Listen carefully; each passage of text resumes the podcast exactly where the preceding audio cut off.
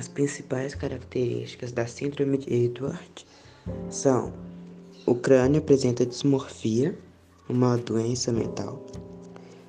Na face é facilmente percebido o formato triangular e o estreitamento das pálpebras. O tamanho do nariz e da boca é inferior ao que é notado em outras pessoas. A presença de hérnia umbilical e, na maioria das vezes, os dedos são unidos.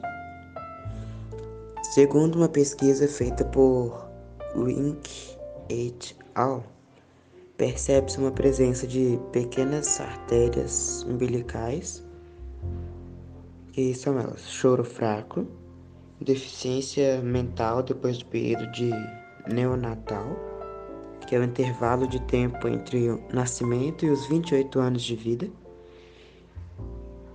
hirsutismo leve, que são pelos presentes em, na parte, né, pelos presentes no corpo.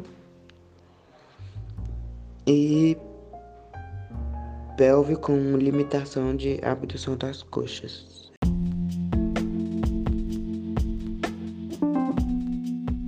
Também conhecida como trissonia 18, a síndrome de Edwards é uma doença genética rara em que a pessoa carrega três cópias de cromossomo 18 em vez de duas. As características são amplas e a maioria delas é marcada por deformações craniofaciais e outras partes do corpo. O diagnóstico pode ser feito por meio da observação dos sintomas e exames realizados no período pré-natal. A síndrome de Edwards foi descrita pelo geneticista britânico John Edwards em 1960 para diagnóstico da síndrome de Edwards. Para diagnosticar a síndrome de Edwards, é necessário realizar o estudo cronológico por meio do exame cariótipo. Através dele, há a detectação de trissonia completa ou parcial do cromossomo 18. Vale lembrar que, graças ao avanço da medicina, outras técnicas ganharam espaço para contribuir com a identificação da condição. Existe tratamento para a síndrome de Edwards? Na verdade, não.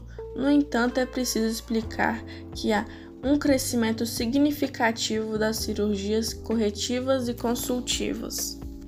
Para cada caso, isso significa que é impossível falar de maneira generalizada é uma indicação cirúrgica vai depender do que o profissional pode considerar, considerar para cada paciente.